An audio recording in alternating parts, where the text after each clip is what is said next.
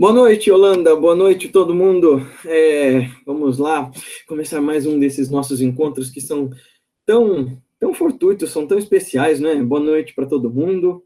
E hoje eu quero falar, né, nesse contexto de tumultos internos e externos que nós estamos vivendo, alguns caminhos, alguns antídotos para conseguir encontrar a paz a despeito de todos eles. E o primeiro é, é o antídoto da razão, é o antídoto da consciência desperta, que diz ah, essa história de mente tumultuada e de ambiente tumultuado não é uma exclusividade nossa, nem dos nossos tempos, né? Então, não é uma exclusividade de um indivíduo, tampouco é uma, uma exclusividade ah, do nosso momento histórico, do nosso momento social, por assim dizer. Né? É, então, esse, o, esse filtro da razão nos ajuda a lembrar assim, em primeiro lugar, tumultos sempre aconteceram. E aí vai de encontro com aquilo que Shakyamuni Buda né, vai falar aqui. Sofrimento sempre existiu. Existe sofrimento. Essa é a primeira das grandes nobres verdades, né? vida é sofrível, a vida é dolorosa. Ah, então, sofrimento tem causa, é a segunda coisa que ele diz. Uh, e a terceira nobre das quatro nobres verdades é descobrindo a causa do sofrimento, você pode uh, eliminá-los ou superá-los. E aí ele, o Buda vai dizer que há um caminho óctuplo, um, um caminho metodológico para superar os sofrimentos. Nós vamos falar um pouquinho desses métodos, não só do método budista, mas vários deles. É, e aí vem a primeira pergunta do Victor, do Victor Coimbra, como é que faz para meditar em lugares conturbados? Tem tudo a ver com o nosso tema. Meditar é uma expressão da alma, é um ato simples e prático que, a despeito das diferenças entre uma tradição e outra, a despeito das multivariedades e dos contornos que cada prática tenha, a maior parte das práticas meditativas e contemplativas tem a ver com sentar, respirar e observar. Sentar, respirar e observar. Bom, tem práticas que são em pé, então é ficar em pé, respirar e observar. Tem práticas que observam o som, mas que cada uma vai dar uma ênfase a essa observação, né, o que, que vai ser observado. Então, Vitor, a gente não medita quando está tudo em paz, e a gente não medita só para ficar em paz. São coisas maiores que isso. A gente medita para acessar um eu maior, para acessar uma qualidade de vida superior. E sabe quando a gente pode fazer isso? Já a gente pode começar o nosso, nosso hangout com isso. E é algo que você pode fazer no teu trabalho, na tua casa. Alguns estados de respiração consciente já são o comecinho de uma prática. Então, vou pedir para quem está aí online que se sente, por favor, com as costas retas. Se você está numa cadeira assim que tem encosto, acho que não dá para ver. É. Se você gosta de encostar, certifique-se de que você está com toda a extensão das suas costas encostadas, ou você vem um pouquinho para frente e verifica se você está sentado, sentada sobre os isquios, aqueles ossinhos ali nas nádegas que garantem, quando a gente está sentado em cima deles, que a nossa postura seja duas coisas, estável e confortável. Coloque as suas mãos sobre os joelhos ou numa postura que você queira, com os dedos entrelaçados, no mudra cósmico, enfim, Relaxa os ombros um pouquinho, vamos aliviar um pouco das tensões do dia a dia. Se tiver gente perto de você, se estiver constrangido de sacudir os braços assim, não precisa fazer, mas se quiser, sacuda os braços um pouco assim, segurando as mãos fechadas e abrindo. E respirando vigorosamente pelas narinas.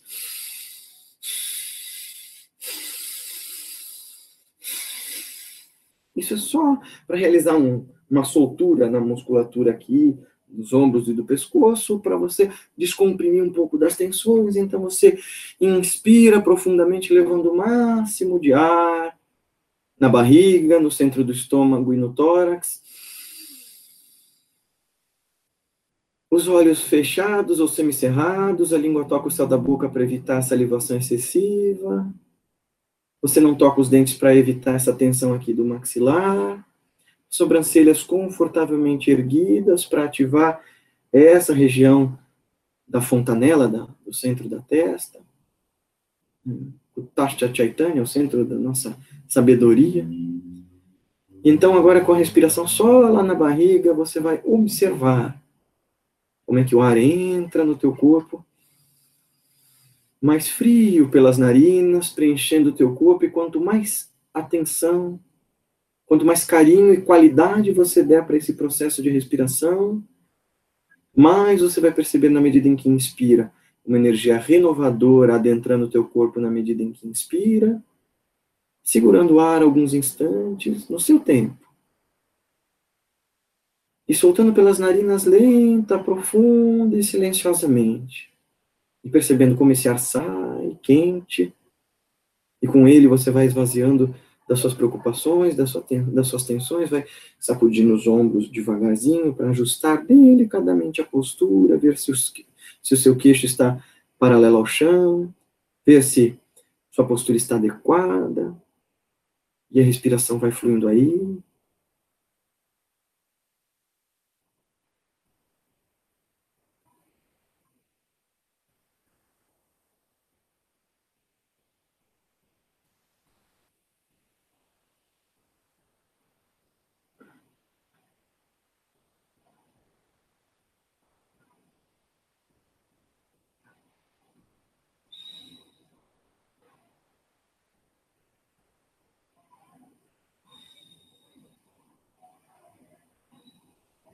E então você se percebe vivo, viva, presente, absolutamente conectado com o que há de profundo, de verdadeiro, de vivo, tomando parte neste aqui e agora, deixando de se preocupar com o que foi, de bom ou de ruim, ou com o que será. E se sustenta nesse bem-aventurado presente que não depende de crença, de dogma, de limites, de fronteiras, de barreiras. E então, essa expansão viva e essa conexão com todo se dá em você, pois você agora se sente uno, una com essa paz perene e dinâmica. E desta sorte, mais uma vez você inspira, preenchendo-se de uma energia nova, potente, pulsante, verdadeira e vibrante, de mãos postas, se sentir confortável e puder, agradece. E a gente faz o mantra da paz. Om Shanti Shanti Shanti. Paz, paz, paz entre todos os seres. Muito bem, agora a gente pode começar. Olá, boa noite a todos. Namastê de novo. Já me perguntaram uma vez qual a diferença de namastê e namaskar. O significado é o mesmo, mas algumas pessoas dizem que namaskar é falado por. Hum, castas mais nobres e pessoas mais eruditas, e namastê é mais comum. Como eu acho isso tudo uma grande bobagem, aprendi primeiro namastê, eu vou continuar com namastê, até porque castas mais nobres ou menos nobres são ilusões do ego. Somos seres humanos dignos do mesmo e invariável respeito. A questão é o quanto a gente se dá esse respeito, o quanto a gente luta por ele, o quanto a gente se digna a se manter firme no nosso caminho e orientar no que for possível os outros nos deles, e respeitar os outros no que for possível nos deles. Bom, boa noite para todo mundo. É, então, Vitor, terminando de te responder, é, meu preceptor vai dizer que precisamos, se formos firmes, se formos sérios, sérios a ponto de dar nossa vida para aquilo que nós estamos fazendo, nós precisamos de meros 30 segundos para uma respiração completa entre inspirar, reter um instante confortável e soltar bem lentamente para nos recentralizarmos, nos reconectarmos. É claro que esses 30 segundos são para mestres, nós somos ainda discípulos e buscadores. Suelma disse que eu sou muito iluminado. Imagina, Suelma, a iluminação é dos mestres, é do divino, é do absoluto, dê o nome que você quiser, de Buda, ou se você não acredita em nada, não é de ninguém, mas iluminado, para mim, que acredito na força divina, né, em Deus como pai, como mãe, como grande provedor, eu digo, a iluminação vem toda deste que é divino e daqueles que são realizados nele. Eu sou só mais um buscador. E vocês estão acompanhando meus passos nessa busca e a gente vai compartilhando. Iluminado para mim é aquele que conseguiu desfazer e se despir de todas as trevas de sua própria ignorância. E é claro, a gente não usa iluminado nesse termo, mas na tradição é assim que a gente chama um iluminado. É alguém que se libertou de todas as amarras do ego, de todas as ilusões, de todos os sofrimentos. E para mim, eu ainda estou muito distante disso no meu modo de ver.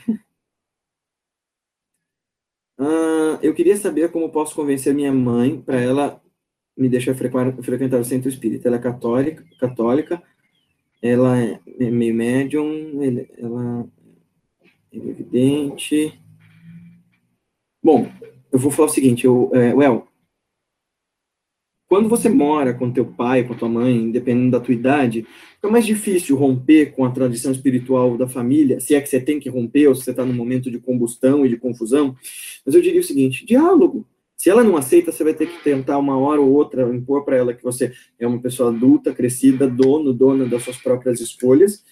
Você tem que mostrar para sua mãe, porque essa é a preocupação de todo pai, de que o caminho que você escolheu é um caminho que te faz bem e que é do bem, e que ensina coisas boas, fundamentalmente coisas boas e que essa é uma decisão absolutamente sua. Ser humano nenhum tem o direito, e por isso que eu sou tão radicalmente contra a qualquer é, religião missionária, tá? Eu, eu não gosto, não é que eu não gosto da religião, eu não gosto da proposta de você tentar converter o outro. Ah, mas a, o pressuposto da minha religião é falar dela, ok, para quem queira. Não tenta dizer a minha religião é certa e a tua é errada. Isso é muito feio, isso é muito pequeno, é muito mesquinho. E se a pessoa também não quer ter religião, isso não é um problema, gente. A pessoa ser agnóstica, ser ateia, é uma escolha individual, absolutamente particular, que ninguém tem o direito de legislar sobre isso. Os mestres não fazem isso. Nenhum mestre de nenhuma tradição se diz eu sou deste ou daquele. Ele, eles se descobrem, né, hindus, muçulmanos, eles se descobrem cristãos, ele, mas a santidade, a perfeição que eles acessam, não vem do caminho só que eles trilhou, vem de uma coisa mais interna, profunda, verdadeira, que não tem a ver com essas, com essas amarras e com essas limitações que a gente cria, não. Por que, que quando você começa a meditar, o Jones pergunta uh, por que quando ele começa a meditar, ele começa a bocejar? Bom, a gente tem que entender que a meditação ela é um processo que passa pelo relaxamento, mas ela também é um processo hiperdinâmico. A gente se confunde achando que meditação é para ficar relax. É, o Zen, por exemplo, a Monja Coen gosta muito de dizer que a gente se engana muito de pensar que Zen é ficar numa nice. Na verdade, o Zen é dinâmico, é presença absoluta, é estar aqui agora. O nosso corpo não está acostumado com esse processo que é a meditação. Então, você começa a bocejar. Talvez, sei lá, se você acredita nisso, pode ser algum algum processo de troca de energia sutis. Mas eu sou mais prático. Eu acho que antes disso, na verdade, é o seu corpo que não está acostumado, tá? Porque o nosso corpo ele está acostumado a relaxar e a observar paradinho tá, as coisas só em um momento, quando a gente vai dormir. No resto, a gente está fazendo mil coisas. Né? A gente chega no absurdo de, ao conversar com um amigo, tá lá com o celular, a gente vai no cinema, tá com o celular, ou tá pensando em outra coisa e tá fazendo mil tarefas. Meditar é estar parado numa única tarefa. Então, o corpo ele vai achar que é para dormir. E para isso existem antídotos. A gente ensina como a gente vence o cansaço e a fadiga que o ego impõe na gente, que é aquele lado seu que vai dizer assim, não, não medita não, é a preguiça. É a preguiça, né, falando, não, não precisa, não, que bobagem meditar, ai, vamos dormir, você está cansado, você teve uma semana agitada. Existem antídotos para isso, né, para neutralizar essas múltiplas falas e também para criar uma disposição interna. Todos eles passam pela observação e pra, por técnicas fisiológicas. Essa aqui é a coisa genial, né, do yoga e das práticas do Raja Yoga, que elas vão, é, elas vão dinamizar a tua capacidade de atenção é, através da respiração, de exercícios práticos nisso, através de movimentos físicos que vão te disciplinando e te condicionando, e te recondicionando, né? porque a gente é muito condicionado, sim, é claro, desde que nasce, mas para o lado errado. Uh, lado errado, não, né? Nós temos múltiplos condicionamentos, bons e ruins. Nossa, Fernando, você pergunta o que é o espiritismo para mim? O espiritismo para mim é o que ele deve ser para qualquer pessoa. Ele é mais um dos caminhos, uma doutrina muito nobre, muito verdadeira, muito bonita, que ajuda as pessoas a se encontrar, que ajuda as pessoas a se encaminhar, que ajuda as pessoas a se descobrirem e que, por outro lado, também, quando mal utilizado, ajuda as pessoas a se enganarem, a se desencaminharem, a se desorientarem. Agora, o que é o espiritismo na minha vida é uma pergunta completamente diferente, que é eu vim do Espiritismo, eu tenho toda uma base lá, mas o meu trabalho profissional, e até o que eu tento divulgar com vocês enquanto filósofo e professor, falando de revolução de si, não tem a ver com religião ou com as minhas crenças pessoais. Eu trago muita coisa do Espiritismo, eu acredito pessoalmente em coisas do Espiritismo, mas eu questiono várias delas, sim. Eu questiono porque eu estudei muito todas elas e algumas, para mim, baseado dentro desses estudos, não fazem sentido outras fazem muito sentido, mas os meus horizontes eles mudaram. Não vou nem dizer que se expandiram, que aumentaram, que eu não, tenho essa régua para dizer eu estou mais ou estou menos. Isso é infantilismo, né? Essa coisa, presta bem atenção nisso. Essa coisa de tentar medir grandeza e evolução espiritual é infantilidade do ego. Hum. Então, meus horizontes se modificaram. Eu descobri o Raja Yoga, eu descobri a Vedanta, eu descobri meus mestres, e isso me mostrou um caminho que não passava só pela teoria ou só pela prática espírita, mas passava, passava sobretudo pela meditação. Porque dentro da meditação eu encontrei uma coisa que era a religiosa, a temporal, que dependia de eu encontrar o divino que eu estava procurando fora, eu poderia encontrar ele dentro. Olha que coisa estupenda. No meio das minhas crises, né, eu precisei ir para outro lado do mundo para descobrir isso, que eu, que eu estava procurando fora estava dentro. E agora eu levo outras pessoas para o outro lado do mundo para dar essas aulas dessas doutrinas e dessas tradições ali em loco, mas elas também descobrem coisas dentro quando viajam para viajam para a Índia comigo, porque eu, é interessante perceber que a Índia é sempre uma viagem muito muito íntima. Cada um tem uma experiência muito pessoal ali. Tem gente, inclusive, que odeia. Guilherme, eu tive uma experiência parecida com a sua, mas bem mais rasa. Cresci espírita e tive contato com o hinduísmo. Você teve conflitos de conceitos de ambas as doutrinas? O conflito ele é natural quando você compara um caminho com o outro. Hum. Eu vou contar aqui duas historinhas, né, para dar um ensinamento que eu recebi. O primeiro é direto do meu mestre. Ele diz assim que Deus, o divino absoluto, ele é uma luz perfeita, tão forte, tão abundante, tão grande, que nós não poderíamos olhá-lo diretamente. Então, em sua divina misericórdia, ele coloca diante de si um cristal, lapidado em milhões de faces. Esse cristal refrata essa luz, fragmenta essa luz perfeita, e o que chega a nós é um, é um desses fachos de luz. Quando nós percebemos esse facho de luz, que é muito nosso, muito íntimo, muito verdadeiro, nós nos encantamos com ele nós nos apegamos a ele. E nós acreditamos que esse facho de luz é o único facho de luz possível, porque afinal ele é tão perfeito. Ele, ele me acalentou tanto, ele me cuidou tanto, ele me preencheu tanto quando eu estava no escuro. Mas eu esqueço que esse é só mais um dos fachos de luz. Esse facho de luz são minhas convicções pessoais, são minhas crenças religiosas, meus dogmas, que são bons para mim. Mas ele vai dizer assim: experimenta virar sua cabeça só um pouquinho e você vai descobrir novos fachos de luz, em matizes de cores completamente diferentes do seu, mas tão luminosos, perfeitos e belos quanto o seu. E na medida em que você vai descobrindo esses fachos, você percebe que eles não são nada mais do que frações de uma grande luz que a gente tenta dar nomes, a gente tenta dar formas, mas para uma coisa que é inominável, sem nome, sem forma, que é o absoluto. É claro que o conflito, quando a gente faz comparação de religiões, acontece, mas aí o outro ensinamento é o seguinte: você tem que procurar a sua estrada. Conheça o começo de várias estradas, mas encontre aquela que é sua, aquele seu caminho. Espiritismo, protestantismo, catolicismo. Encontre o seu caminho, aquele que te completa. Talvez ele seja a tradição que vem da tua família, talvez não. Mas quando você encontrar seu caminho, caminha ali, entra naquela estrada, porque senão o que você vai fazer é, eu conheço essa estrada, eu conheço aquela estrada, eu conheço aquela estrada, eu vou dar, dou 10 passos nela, volto, dou 10 passos nela, volto, e não chego no objetivo nunca. Um outro Swami, um grande mestre, um mestre que eu tenho grande consideração e considero, e é um dos meus mestres, que é um Swami vivo, que é a sua menina Mahatmananda, diz assim, ficar procurando várias práticas espirituais e não se aprofundar nela é como tentar uh, cavar um poço para achar água, mas você não ser persistente nisso. Você cava três palmos e troca de poço. Cava três palmos, troca de poço. Cava três palmos, troca de poço. E de repente você não tem nem água e nem mais terreno, porque você só tem um terreno esburacado. Nossa mania de não insistir, de não ter disciplina, de não ter tenacidade, convicção nas nossas práticas, elas nos deixam aturdidos, confusos, perdidos, e não dão resultado verdadeiro. Mas o, a confusão inicial é necessária, desde que você fundamente em estudo verdadeiro, use de guiana, né, sabedor, desenvolva guiana através do que a gente chama de viveka, discernimento. Não é porque o negócio está escrito num livro que é verdade. Ué, o Mein Kampf do, do Hitler é, é o livro dele, é um livro, porque, tá, porque livro é verdade. Tem lá preconceito, tem lá incentivo a genocídio, a soberania de um único povo, é um livro não é verdadeiro. Então tenha critério, use do crivo da razão. Viver que é discriminar, mas aqui discriminar não tem a ver, essa palavra é uma das várias palavras que foi pervertida, né? Discriminar não tem a ver com é, maltratar uma outra pessoa, discriminar é fazer diferenciação. Isto sim, isto não, isso é verdadeiro, isso é falso, isso é claro, isso é escuro, isso é, isso é um mouse, isso é as costas, isso é as costas do mouse, isso é, é a parte de baixo, enfim, isso é discriminação, é saber separar os elementos.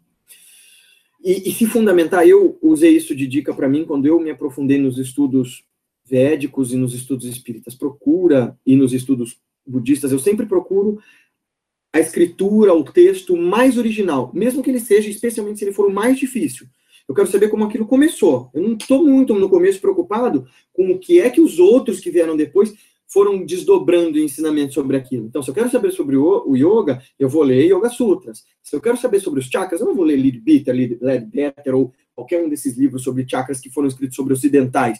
Eu vou ler o primeiro livro que foi escrito sobre chakras, que é o Chakra Nirupana. Hum, você, quer ler, você quer saber sobre espiritismo? Leia o Pentateuco de Kardec primeiro. Uh, você quer saber sobre, sobre religião católica? Leia uma Bíblia católica e depois leia Santo Agostinho e São Tomás. Você quer saber sobre protestantismo? Leia a Bíblia de tradução evangélica, de alguma tradição que você queira, e aí depois leia os pensadores protestantes, né? Se aprofunde no que você está fazendo. E crie critério, estofo, dá trabalho, mas vale a pena. Ah, fala um pouco sobre depressão e suicídio, já falo já. Como ser filósofo ou cientista sem levar em conta os conceitos espiritualistas, tá? Então vamos, vamos fazer as perguntas aqui. Vamos falar de Uh, vamos falar primeiro sobre como ser filósofo. Bom, não existe antagonismo entre filosofia e crença pessoal. São categorias de saber distintas, mas que podem conversar entre si. A gente tem que lembrar que os primeiros filósofos, os grandes sábios, eles acreditavam em espiritualidade, né? Sócrates, é, o, o Platão, vocês, vocês, vão ficar, o dia que vocês pegarem a República de Platão para ler, os espíritas principalmente, vocês vão ver que o espiritismo ele está calcado em platonismo, é muito forte ali. Então, ou Platão era um grande sensitivo, uh, ou, enfim, se você quer ser cético e achar que o Espiritismo inventou tudo aquilo baseado no que o Platão escreveu, que o Platão pode ter inventado da cabeça dele também, acho o que, que você quiser, mas que as coisas se comunicam, e eu não acho que sejam invenções, mas que as coisas se comunicam, elas se comunicam. E como ser filósofo e ser espiritualista, ora, a filosofia, ela é, é vamos explicar bem o que é filosofia. Filosofia é pensar o próprio pensar, pensar o pensamento, pensar a razão, desenvolver meios práticos de entender o mundo, por várias vias. Né? A filosofia tem vários braços. Ela tem lá a ética, ela tem a política, ela tem um braço metafísico, ela tem o braço da dialética, ela tem o braço da, sei lá, da retórica, menos, é, enfim, tem várias, né, da epistemologia, a questão é, você vai desenvolvendo estofo para saber pensar o pensamento, para ter critério, para saber avaliar as coisas, as, as, coisas de fora, isto sim, isto não, isto sim, isto não, e internamente. Dá muito trabalho, mas vale a pena. Você vai conhecendo o pensamento de outras pessoas, inclusive, e você vai se tornando bastante humilde com isso, porque você começa a perceber que todas aquelas ideias geniais que você teve para solucionar os problemas do mundo, alguém já teve e já explicou muito melhor que você, muito antes de você nascer.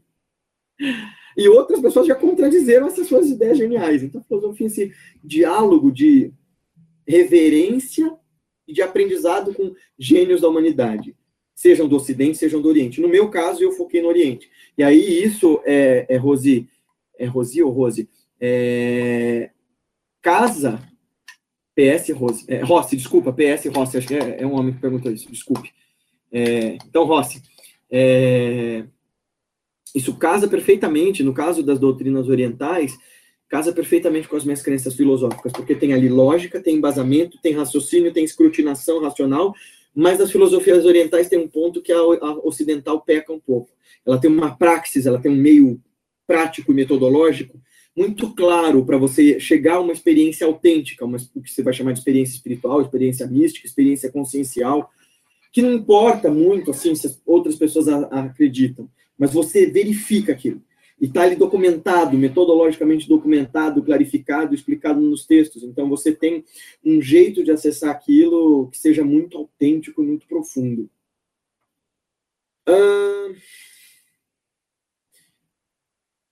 vamos falar um pouquinho sobre depressão e suicídio. Hum. Nossos tempos fraturados nos causam faltas e ausências. A depressão é uma deficiência quando nos seus graus mais profundos, ela é uma deficiência, inclusive fisiológica. Falta vitaminas, minerais no cérebro que nos descompensam. Isso tem a ver com genética, isso tem a ver com alimentação, tem a ver com modo de vida, com estresse, tem a ver com aspectos espirituais, tem a ver com como você lida com as suas emoções, tem a ver com como você, como você lida com seus traumas. Mas a depressão, como a gente entende hoje, que é essa coqueluche, ela é um, um produto desses nossos tempos fraturados e fragmentados eu acredito, meu, eu penso que meu mestre tem a razão quando ele diz que onde quer que a sua atenção e a sua intenção estejam divididos, haverá sofrimento. Cada vez que você se divide, que você se parte, você se enfraquece. Nós somos um. Nós somos uma unicidade. Pelo menos verifique essa unicidade dentro de si. Você é o mundo em que você vive. O mundo que você vive está condicionado ao que você faz dele. Hum. Onde quer que repousa a sua atenção sua intenção, cria-se aí a sua realidade. Hum. É, então, depressão é produto dessas várias coisas, e dentre elas, dessa falta de cuidado e de zelo que nós temos para conosco, desses traumas, desses abandonos, mas ela requer muito cuidado para ser, ser tratada. E assim também o desdobramento terrível dela, que é o suicídio. Que é uma falta de si mesmo, é uma falta de estar consigo, centrado em si, amando a si. E não se engane, é um problema do ego. O ego é o grande veneno que o yoga vai, o yoga vai trabalhar. E veja, não é a noção de indivíduo. O ego não tem a ver com o ego freudiano, mas é a noção de ahamkara, a noção de asmita, essa autoafirmação né, categórica. Eu, meu, eu, meu são os três problemas que a gente trabalha nos nossos cursos, workshops, a gente ensina como lidar com eles, que são o, as três perversões do ego, né? O egoísmo, o egocentrismo e a egolatria. Egoísmo é eu quero tudo para mim, egocentrismo eu acho que tudo gira ao meu redor, e egolatria eu idolatro a minha própria personalidade. E a depressão e essas faltas é, são os extremos do, do outro lado da vaidade. Se por um lado eu me amo assoberbadamente, eu quero tudo para mim de uma forma que não condiz com a realidade. No caso da depressão, por vezes, eu não tenho essa noção de onde estou eu. Meu ego, ele está tão viciado, tão nublado, tão sofrido por faltas do que, por faltas que não estão é, materialmente preenchidas, que, que eu me esgoto de mim. Hum. Então, eu digo que a depressão ela tem que ser combatida por métodos combinados, sempre. Não é frescura, também não é uma, o caso de você se largar e se deixar ali. Então, procure ajuda profissional, ao mesmo tempo, procure ajuda espiritual, procure ajuda de famílias e fam, familiar, famílias. É, são os famílias. Desculpa, fiquei no famílias aqui, familiares do milho. É, procure ajuda de familiares e de amigos, se cerca de gente que te quer bem, procure práticas físicas. Olha, eu vou dizer assim, boa parte das faltas e fragmentações, inclusive das melancolias que a gente chama de depressão e às vezes nem são, tem a ver com quão mal a gente leva a nossa vida. Reveja seus modos de se alimentar. O que, que você tem comido? O Ayurveda, né, a grande ciência medicinal indiana, fala muito disso, e a medicina tradicional chinesa, vamos dizer que teu humor tem a ver e corresponde diretamente com aquilo que você come. Veja o quanto você dá de tempo para parar silenciar, respirar e observar. Faça atividades físicas. O próprio Jung, gente, é, para conseguir dar conta dessas, dessas quantidades de pensamento, de estresse, de compressão mental, ele se engajava em atividades físicas profundas. Não tem a ver com academia, não, é atividade criativa. Isso funciona muito. Se engaja em uma atividade criativa. O Jung construía casas de madeira. Olha que loucura. Então, vai plantar, vai, vai entrar em contato com a terra, vai fazer alguma coisa que mexa com você. Dentro das tradições de Karma Yoga, atividades valorosas que cultivam uma atitude digna internamente e que vão transformando a gente. Então, hoje é só isso que eu falo sobre depressão, mas a gente trabalha esses conceitos, eu vou ficar martelando isso porque é onde a gente tem condição de trabalhar mais, né? Eu conhecendo vocês, não num hangout, não dá para eu trabalhar os métodos de solução do sofrimento aqui mas nos workshops, nas minhas aulas, nas minhas palestras, é, a gente trabalha isso tudo. E a gente vai começar a fazer as aulas online. Nós estamos já desenvolvendo os produtos. Eu falei no último Hangout que a gente estava achando a plataforma. Aparentemente nós achamos. Vamos ver se ela funciona direitinho para os primeiros cursos a gente fazer aí. E eu faço questão de que os preços sejam acessíveis para que vocês possam participar, sabe? Porque é, é, é necessário que a gente se comunique e engaje-se, né? Esse é meu trabalho, aqui eu deixo bem claro que não tem a ver com a minha religião, não tem a ver necessariamente com, né, com a minha profissão de fé, por assim dizer. Esse é meu trabalho como pesquisador de meditação, como professor de meditação, de yoga, eu sou, né, qualificado como professor de yoga também, tenho formação como instrutor de yoga por alguns institutos, enfim. E como filósofo também. Hum, eu quero deixar bem claro isso para não dizerem que eu estou ganhando dinheiro com religião, não é isso que eu faço. Hum, estão me perguntando se eu ainda vejo espíritos. Hum, eu vou colocar que essa pergunta não é importante, porque são as minhas experiências. E se de alguma forma as minhas experiências ajudam ou beneficiam outras pessoas, ótimo. Se elas me ajudam e me beneficiam, ótimo também. Se elas são só distrações e fenômenos, não vale a pena nem serem ditas. O que eu vivo de experiência espiritual, sejam essas ostensivas ou não, que valem a pena ser comunicadas, vocês vão saber. Acho que deu para entender a resposta implícita aí, mas eu quero que vocês fixem nisso. Não se preocupem com o fenômeno. O fenômeno não é importante. O fenômeno mediúnico ou o fenômeno espiritual, às vezes ele é confundido com histeria, gente. Então, assim, já teve um monte de gente nos meus vídeos que escreveu assim, aquele lá da Chapecoense, teve um rapaz que escreveu assim, você é doente, sabe disso, o James Randi te mandou um abraço, porque você é esquizofrênico. Olha, se eu sou ou não, acho que aqui não é o que a questão. A questão é por que, que você se incomoda tanto com o que eu acredito, com o que eu vivo, com o que eu faço, a ponto de querer me criticar e me combater? E por outro lado, por que, que você se acredita no que eu faço? Depende da minha experiência para realizar em você as transformações que você precisa. Eu sei das minhas verdades. E comecei a saber dela a duras penas, né? Para compartilhar um negócio com vocês. Quando eu estava na crise antes da Índia, eu fui procurar neurologistas e fiz exames, porque eu achava que eu era mesmo doido. E quando não deu nada, nossa, tem alguma coisa a mais aí que eu preciso investigar. Mas eu não fiquei acreditando só no que me diziam, só porque os resultados batiam, não, gente. Eu precisei e preciso até hoje de investigação profunda. Quem trabalha comigo, quem está junto comigo lá na Irmandade, quem quiser saber sobre isso, depois pergunta para as meninas. Que quem responde as mensagens no, no, Facebook são elas, tá? Então, não fiquem bravos de eu não responder, eu só não dou conta. É, então, quer, quer saber da Irmandade, pergunta lá para as meninas, que é onde a gente tem essas conversas gratuitas com as pessoas e tal, e faz esse nosso trabalho voluntário.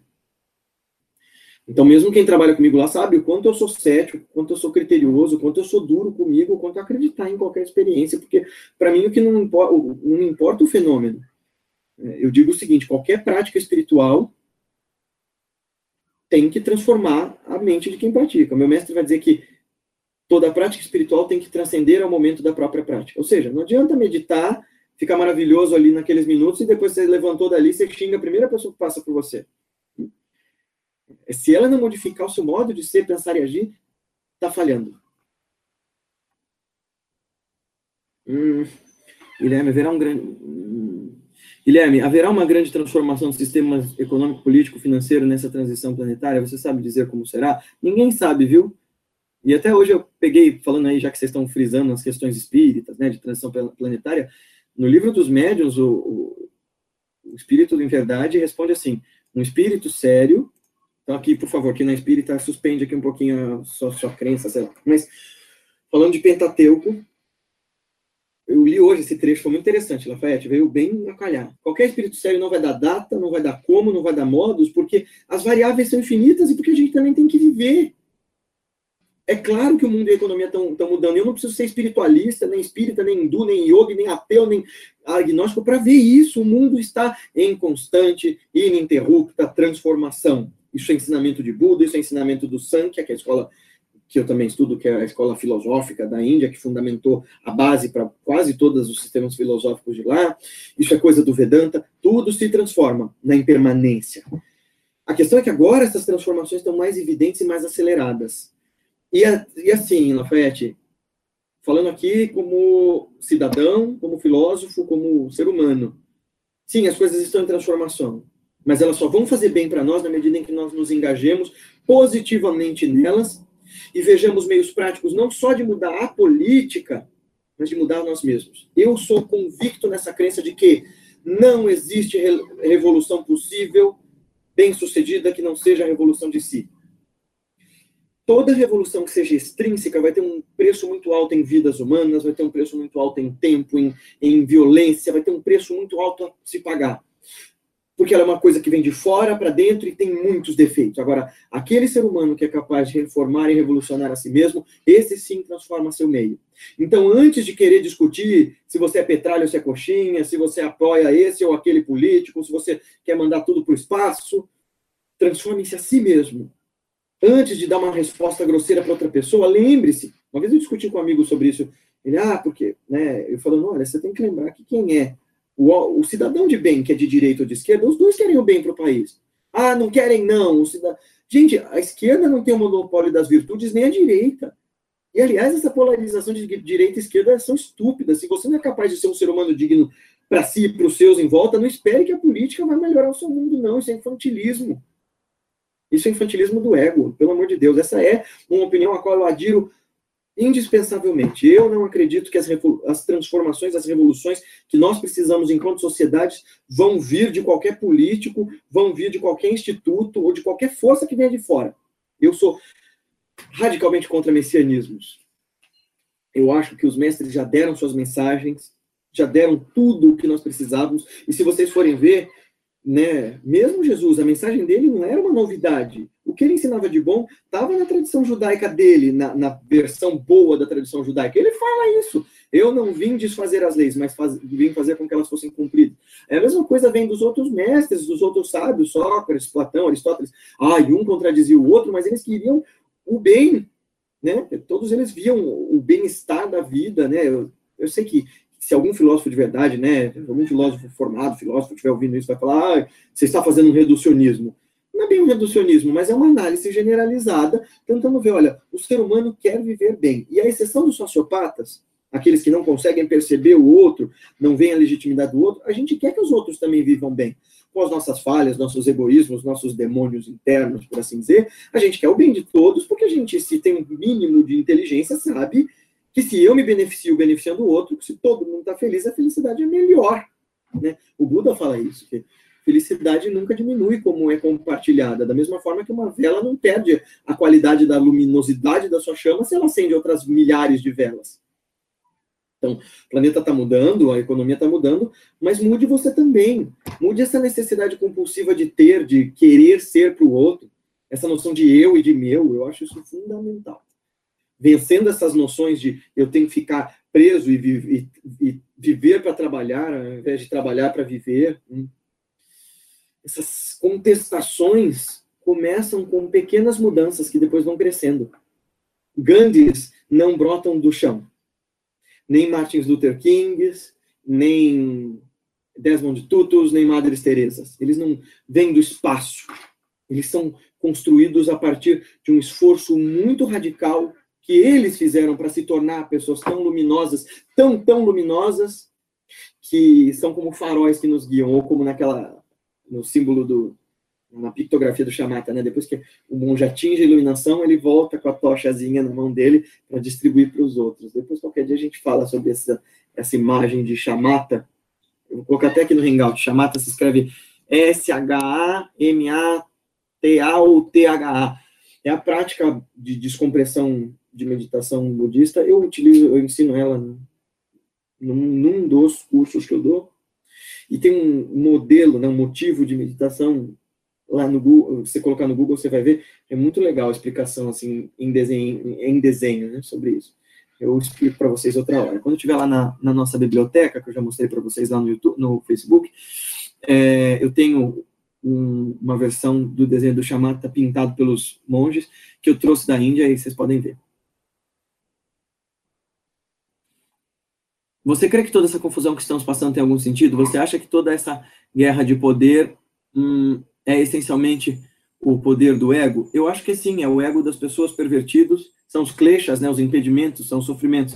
É, o primeiro sofrimento é, é, é o, o, yoga vai dizer que são cinco as causas do nosso sofrimento: a ignorância, o ego, a possessividade ou o apego, né?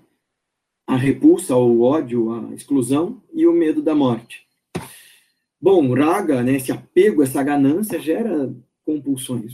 Pensa bem, gente, esses políticos, é, eles perderam a mão.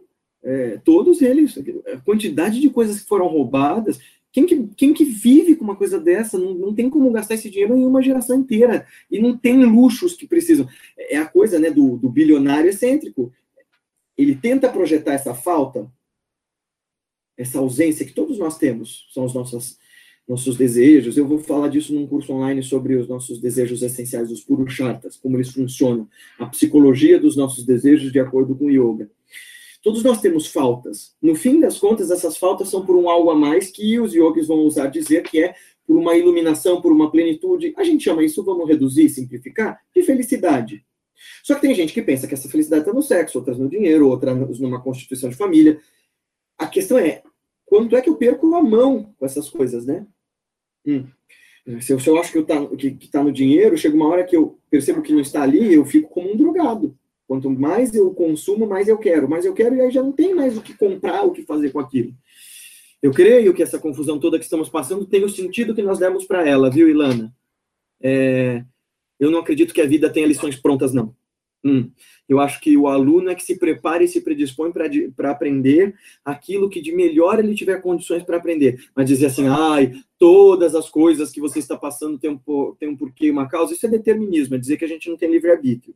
Nós temos sim uma qualidade, tem coisas que são determinadas, tem coisas em que a gente é livre, e a gente tem que trabalhar com essas poucas coisas que a gente tem liberdade. Então, vão ter sentidos para o bem ou para o mal, dependendo de como a gente agir em cima delas. Desesperar com isso não tem porquê.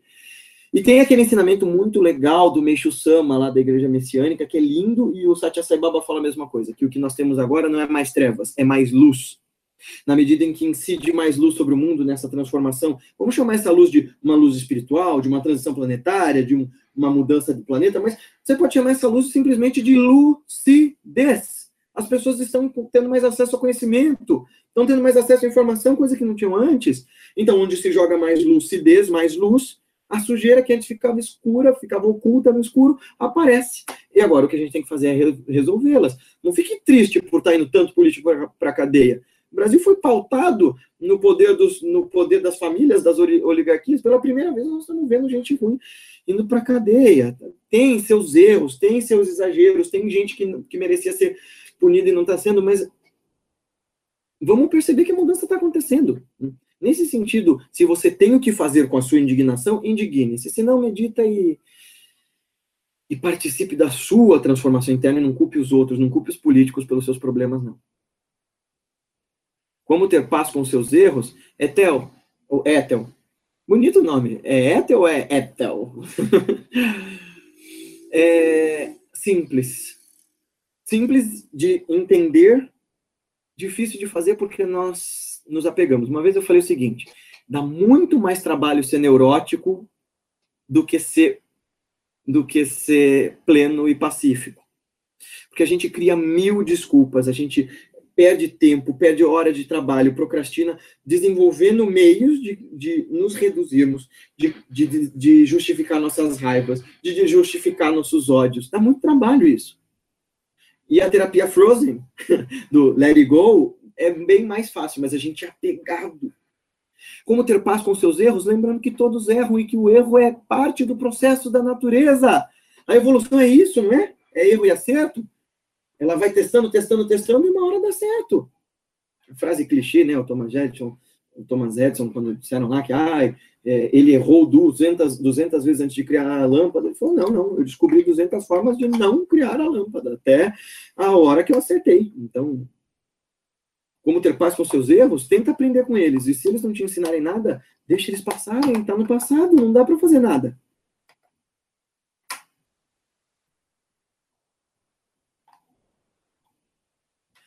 Sua filha tentou suicídio, tem 14 anos. Leva ela para o centro, uh, mas procura ajuda profissional, leva ela num terapeuta, cerca ela dos amigos, coloca ela para fazer atividade física. E desculpa, Carla, mãe, com 14 anos não tem muito querer, não. Mora na sua casa, segue as suas regras, é, come a comida que você oferece, discipline. Leva no, no, terapeuta, no psiquiatra, leva no centro, dinamiza as coisas, faz como eu falei em relação à depressão mas tem um pouco de pulso firme também. É, procure as ajudas das pessoas competentes, mas é, lembre-a de que ela não tem esses quereres, não.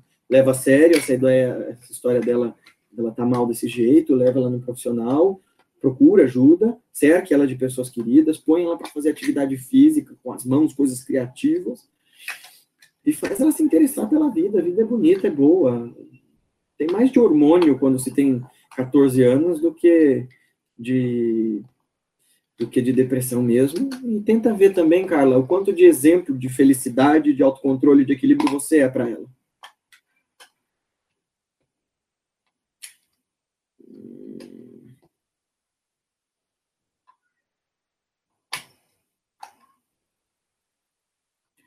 Maria, você falou assim, bom, se tudo que penso e falo alguém já fez ou pensou antes, daí a necessidade de sermos nós mesmos em nossos pensamentos, talvez disso saia alguma coisa original, se é que entendi. Não, quando eu falei disso, eu falei em relação a essas nossas ideias egocêntricas de salvar o mundo, sabe? Ah, a solução é essa. Não é que não surjam ideias novas e originais, surgem, mas a questão é, quando a gente aprende filosofia, isso nos ensina humildade, você começa a descobrir que muita coisa já foi dita, muita coisa já foi pensada. Hum? A questão é, quando vem um novo mestre, quando vem uma nova escola, quando vem uma nova pessoa, o que, o que se muda não é o ensinamento, muda-se a linguagem. Porque a linguagem ajuda que a mensagem seja reciclada, retransmitida, reutilizada. E disso surgem coisas novas, coisas boas, coisas pulsantes, coisas luminosas, coisas maravilhosas. Então, ouse pensar, não entrem. Ah, se todo mundo já pensou, também não tem sentido. Não, tem todo sentido. Mas confronta suas ideias com quem já, com quem pensa diferente. Dói, dói você começar a ler um filósofo que pensa em criticar, por exemplo, tudo aquilo em que você confortavelmente acredita. Mas você começa a criar argumentos. Porque se você não tem condição e coragem de criar argumentos, talvez sua crença seja frágil, falha e ególatra. Boa noite, boa noite, Rodrigo.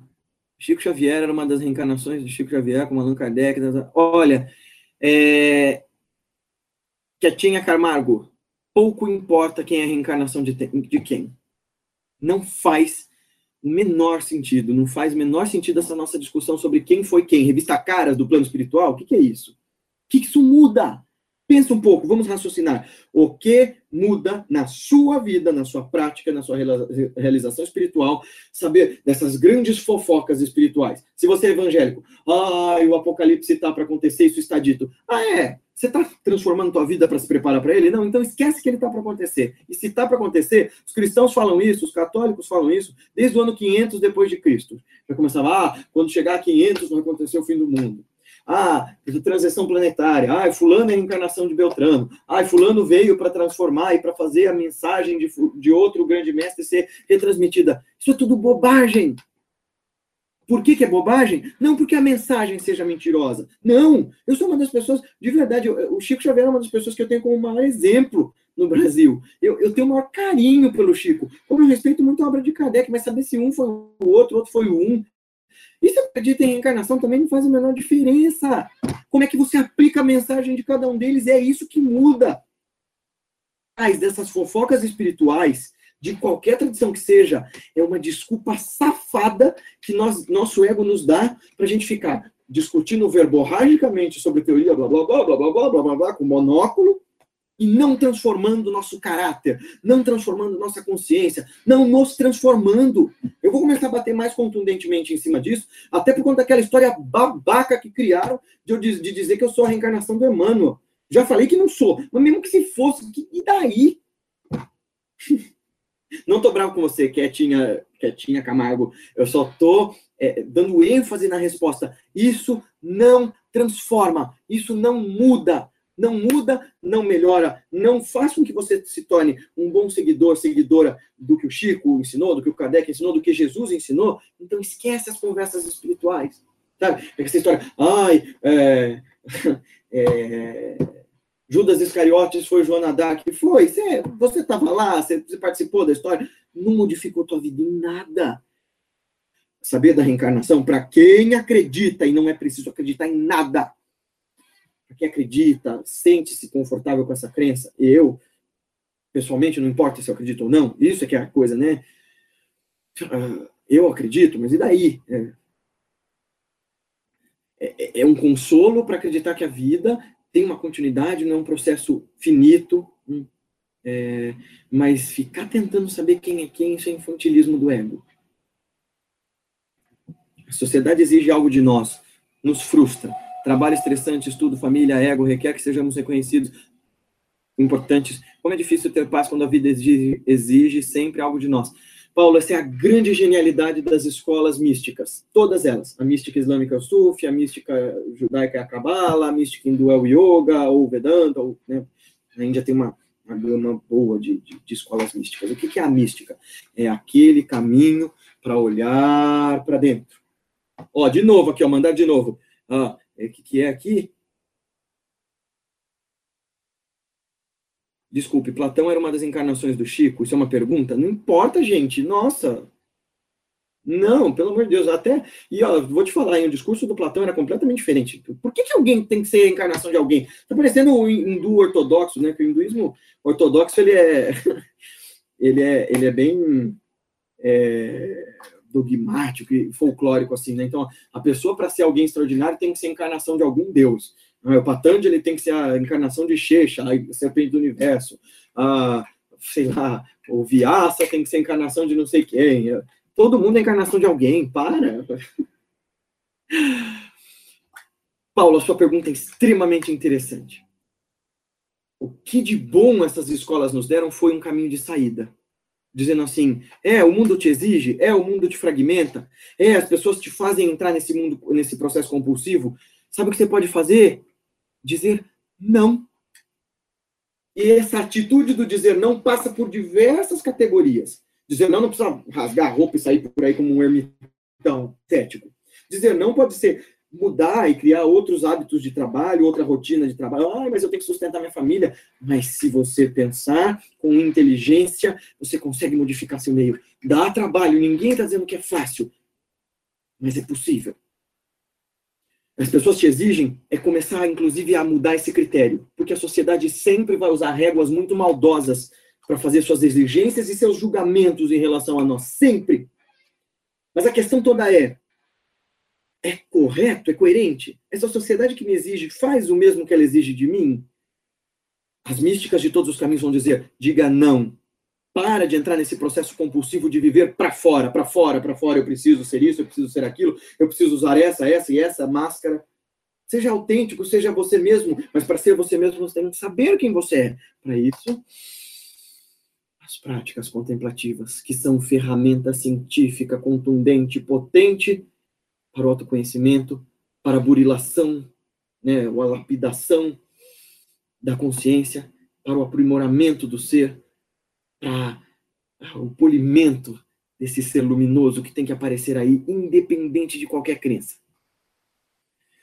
A busca da paz ou do autoconhecimento sempre vem com a renúncia sobre algo. Acredito que o ponto de partida seja por aí. Exemplo do Santo Agostinho. Hendrix, verdade. Primeira coisa que a gente tem que renunciar são os antigos apegos, os antigos dogmas, os antigos vícios. E dá trabalho. A renúncia não tem nada a ver com, com abrir mão, com, com ser algo forçoso. Né? tem um ensinamento que as pessoas adoram perverter, que meu, meu, meu mestre deu, que é assim, não se pode abrir mão daquilo que te faz falta. Ou seja, você não consegue deixar ir embora aquilo que você ainda está apegado. Renúncia de verdade é eu deixo, eu deixo ir embora, eu abro mão, porque eu tenho algo muito mais precioso no seu lugar. Outra coisa que ele ensina é: você nunca retira de si ou de alguém algo se você não tiver algo muito melhor para pôr de volta, para pôr, pôr no lugar. Hum. Então, se você renunciar a algo pela, por esse processo de autoconhecimento, é porque você está vislumbrando e saboreando algo muito melhor. Hum. Não é uma coisa violenta contra si, não é uma coisa cruel. Você vai abrindo, se abdicando das coisas na medida em que toma consciência de que elas não lhe fazem mais sentido. Encher a cara, se entupir de carne, uh, o que quer que seja, jogar, é, trair seu parceiro ou seu parceiro, o que quer que seja, gente. Você vai abrindo mão dos maus hábitos, de falar mal dos outros, de pensar mal dos outros, de pensar mal de si, de falar mal de si, na medida em que você vai se tornando consciente. Daí a importância de todas as práticas espirituais falarem de lucidez plena. Plena. Tudo eu uso o critério da lucidez. Bom, então estão me falando que fulano é reencarnação de ciclano? Vamos usar do critério da lucidez. O que isso muda na minha vida? Nada. As, variáveis são infinitas. São, é. ultimamente. Hum, hum, hum. É, exatamente, Valéria. O momento que estamos passando representa exatamente o que temos em cada um de nós. Exato. A vida que você vive é projeção do que você faz consigo. Inclusive, quando perguntavam para o Buda, né? Mestre, o que acontece na, na vida após a morte? Existe vida após a morte? Ele ficava em silêncio. E uma das vezes ele respondeu, ou os discípulos dele responderam algo como: Não importa, porque o que quer que venha a acontecer será a projeção exata do que você está fazendo consigo já. Gente, eu acho o seguinte, Márcio, eu não acho que a globalização seja de todo ruim. Para de a gente achar as coisas como absoluto, tá? Isso é coisa da, da, da discriminação também, essa coisa de polarizar. Isso é bom, isso é mal. As coisas são mais cinzas, gente. Tem, tem seus. Nossa, que horrível. Tem seus tons de cinza. Olha, olha o que, que um livro ruim fez com um conceito interessante. Mas é, nada é, é claro e escuro. A globalização tem os seus benefícios. Gente, nós já estamos conversando assim agora graças a ela, essa diminuição das distâncias. A questão é, na medida em que a tecnologia, as facilidades tecnológicas aumentam, será que está também aumentando nosso caráter? Será que está aumentando nossa condição moral, nossa condição ética? Será que está aumentando nossa empatia, nossa, nosso sentimento de, de fraternidade com o outro? Será que está aumentando uh, nosso cuidado com o planeta, com os seres vivos, com os animais, com as plantas, com, com os minerais? Hum. Então, é isso. O Chico, eu não acho que o Chico foi enganado, eu acho que o Chico era alguém mais sábio do que as pessoas se dão conta, muito mais. E só que as pessoas ficam tentando achar profecia em volta do que ele falava, né? Tem muita coisa que dizem, colocam na boca do Chico, o Chico nunca disse e pelo menos não nos livros. Aí você vai dizer, ah, mas ele disse para mim, eu era muito próximo dele. Tá bom, ele disse para você, numa sala fechada, guarda para você. Você não vai melhorar a vida das pessoas diretamente, guarda aí para você. Isso vai, vai de, em relação a qualquer ensinamento espiritual, ensinamento de verdade. As pessoas, eh, você não tem que introjetar suas verdades goela abaixo de ninguém. Isso é muito feio. Então, eu acho que a globalização tem lá seus lados bons, seus lados ruins. A gente tem que se tornar consciente e eu acho que vem de encontro com aquilo que eu falei, viu, Márcio? É, o que não é, não é mais trevas, é tá havendo mais luz. Só que uh, até o momento da gente conseguir clarificar nossas ideias e nossas condições ao meio dessas mudanças, e a gente ter condição e compaixão de compartilhar o que de bom nós temos e construímos com o outro, vai levar tempo. É, Vitor, meus mentores, meus mestres, meu mestre, meu Satguru, todos eles me ajudam demais. Como eu disse no começo do vídeo, eu não tenho nada de bom que seja meu. Tudo que eu tenho de bom eu devo a eles. Tudo de bom que eu estou construindo em termos de caráter, de ensinamento, de aprendizado, eu devo aos meus mestres. Tudo que eu sou é ainda um buscador tentando com muita dificuldade, com muita vontade, muito empenho, se tornar hoje melhor do que eu fui ontem, amanhã melhor do que eu fui hoje, tentando realizar em mim a revolução de si que eu ensino para vocês. Tudo que eu tenho de bom eu devo a esses mestres. Tudo, tudo, tudo. É... O que é de perfeito e luminoso que eu transmito para vocês vem de gente que, é, que atingiu o que eu vejo como perfeição e iluminação. Pessoal, já foi mais de uma hora. Eu vou tentar responder mais algumas perguntas aqui, ó, mais essas últimas, para a gente encerrar, porque, né, uma hora de vídeo já. E aí eu vou passar uns recadinhos. E aí a gente se encontra no próximo Hangout. Pode ser? É... Hum, hum, hum, hum deixa eu olhar aqui as perguntas. Que eu fui clicando num monte de coisa, deu uma. Pá, pá, pá, pá. Ah, e pode me chamar de Gui mesmo, não tem problema não, viu? É. Eu gosto. O Guilherme, quando é sério, mas pode me chamar de Guilherme também, não ligo. Eu já falei no outro vídeo. sua lucidez é invejável, posso falar? Ah, Ilana, quem me dera, lucidez invejável é dos mestres. Invejável não, desejável. Desejável. Lucidez é essa vontade, esse empenho de estar ali presente, de analisar as coisas não como eu gostaria que elas fossem, como me contam que elas deveriam ser, como eu gostaria que elas poderiam ter sido, mas como elas são. Eu tento usar um filtro muito rigoroso para ver as coisas no máximo de clareza do que elas são, não do que eu gostaria que elas fossem. Obrigado por comentar minha pergunta. Tu disse tudo aquilo que busco e que renunciei. Ah, que bom, Hendrix, eu fico feliz. Isso aqui não é um trabalho de uma pessoa só. Isso aqui é a busca de várias pessoas juntas tentando encontrar o caminho para si mesmos. Digo assim que sendo tirando os iluminados, não somos todos buscadores sinceros, tateando no escuro, tentando encontrar a luz. Só que sozinhos a gente tropeça, cai e se machuca. De mãos dadas, a gente tem mais segurança para caminhar e na certeza e na entrega a grandes escolas de sabedoria, a tradições de sabedoria, a mestres de sabedoria, a gente anda com mais convicção, mais força, mais clareza e mais certeza. Quer fazer os cursos da Palas?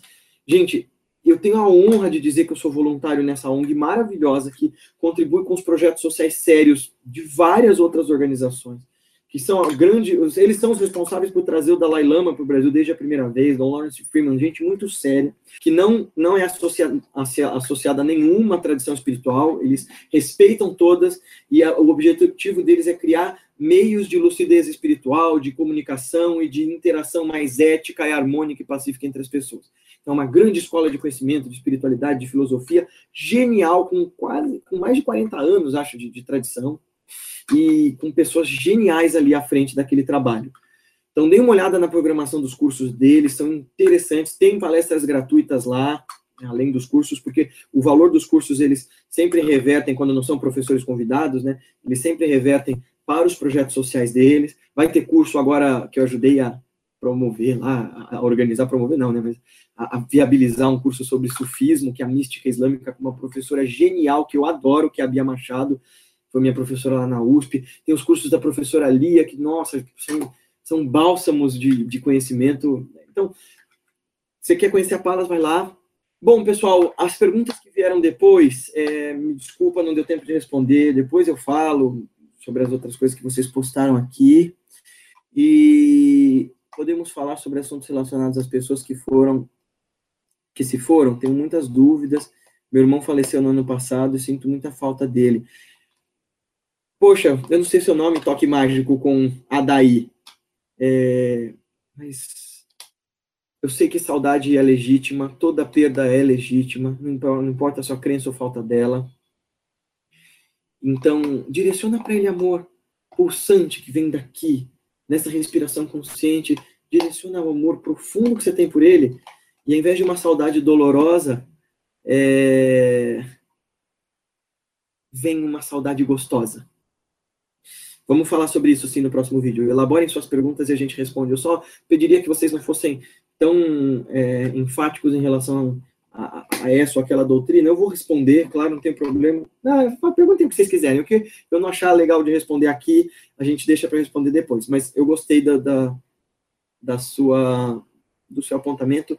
Toque mágico com, Daí, com a Daí porque é algo importante a gente falar sobre, sobre perda, sobre a dignidade e o valor do luto, sobre se preparar para viver e para morrer bem, enfim. Bora comer uma empada? É, vamos. Pessoal, até o nosso próximo encontro. Foi um prazer, uma alegria e uma satisfação imensa e uma honra poder conversar com vocês. De verdade, de coração. Vocês me ensinam muito e nós crescemos muito juntos. Conhecimento verdadeiro é aquele que transforma e aquele que é compartilhado. Que nós possamos espalhar isso. Então, se você pode, se você quer, espalha esse canal, esse a nossa página no Facebook, uh, esses vídeos nossos do canal, curte a nossa página, se inscreve aqui no canal, divulga para os seus amigos, não fazendo proselitismo e nem pregação, tá? Eu não sou dono da verdade, nem quero ser, nem tenho condição disso, ninguém tem. Mas se faz bem para você, vamos compartilhar. Coisas boas valem a pena de serem compartilhadas. Boa noite, meus amigos. Até nosso próximo encontro. Fiquem em paz. Namastê. Ah, e para a gente terminar, se vocês ainda não desligaram, vamos só encerrar com um mantra é, que eu gosto muito. Ah, é, é, que evoca a bem-aventurança para todos os seres, e é isso que eu quero que nós tenhamos agora. Ah, abundância, bem-aventurança, tudo que é de bom. Ah, então vamos nos colocar numa, numa postura estável, confortável. Se quiserem, repitam depois de mim. Se não quiser, só escutem. Vamos colocar nossa mente disposta a receber. Inspiramos fundo. ॐ सर्वेषां स्वस्तिर्भवतु, सर्वेषां शान्तिर्भवतु, सर्वेषां पूर्णं भवतु, सर्वेषां मङ्गलं भवतु। ॐ सर्वे भवन्तु सुखिनः, सर्वे शन्तु निरामयाः, सर्वे भद्राणि पश्यन्तु। Makashi Bhagi Bhava Bhavati Bhavet Om Shanti Shanti Shanti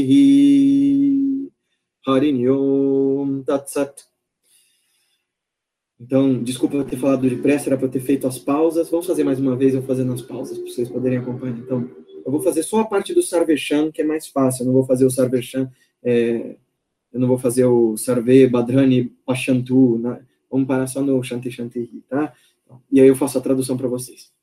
Om Sarvesham Swastir Bhavatu Sarvesham Shantir Bhavatu Sarvesham Purnam Bhavatu Sarvesham Mangala Bhavantu Om Shanti Shanti Shanti Que haja bem-estar entre todos, que haja paz entre todos, que todos encontrem a perfeição, que todos sejam felizes e que haja paz, paz, paz entre todos os seres.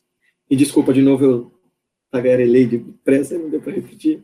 Vocês procuram, esse é um dos mantras que difunde a paz. Ele é usado por cristãos na Índia, por hindus, por, por, por, por sikhs, por, é, ele, é, ele é usado por diversas tradições ali. É, tenha uma ótima noite. Namastê!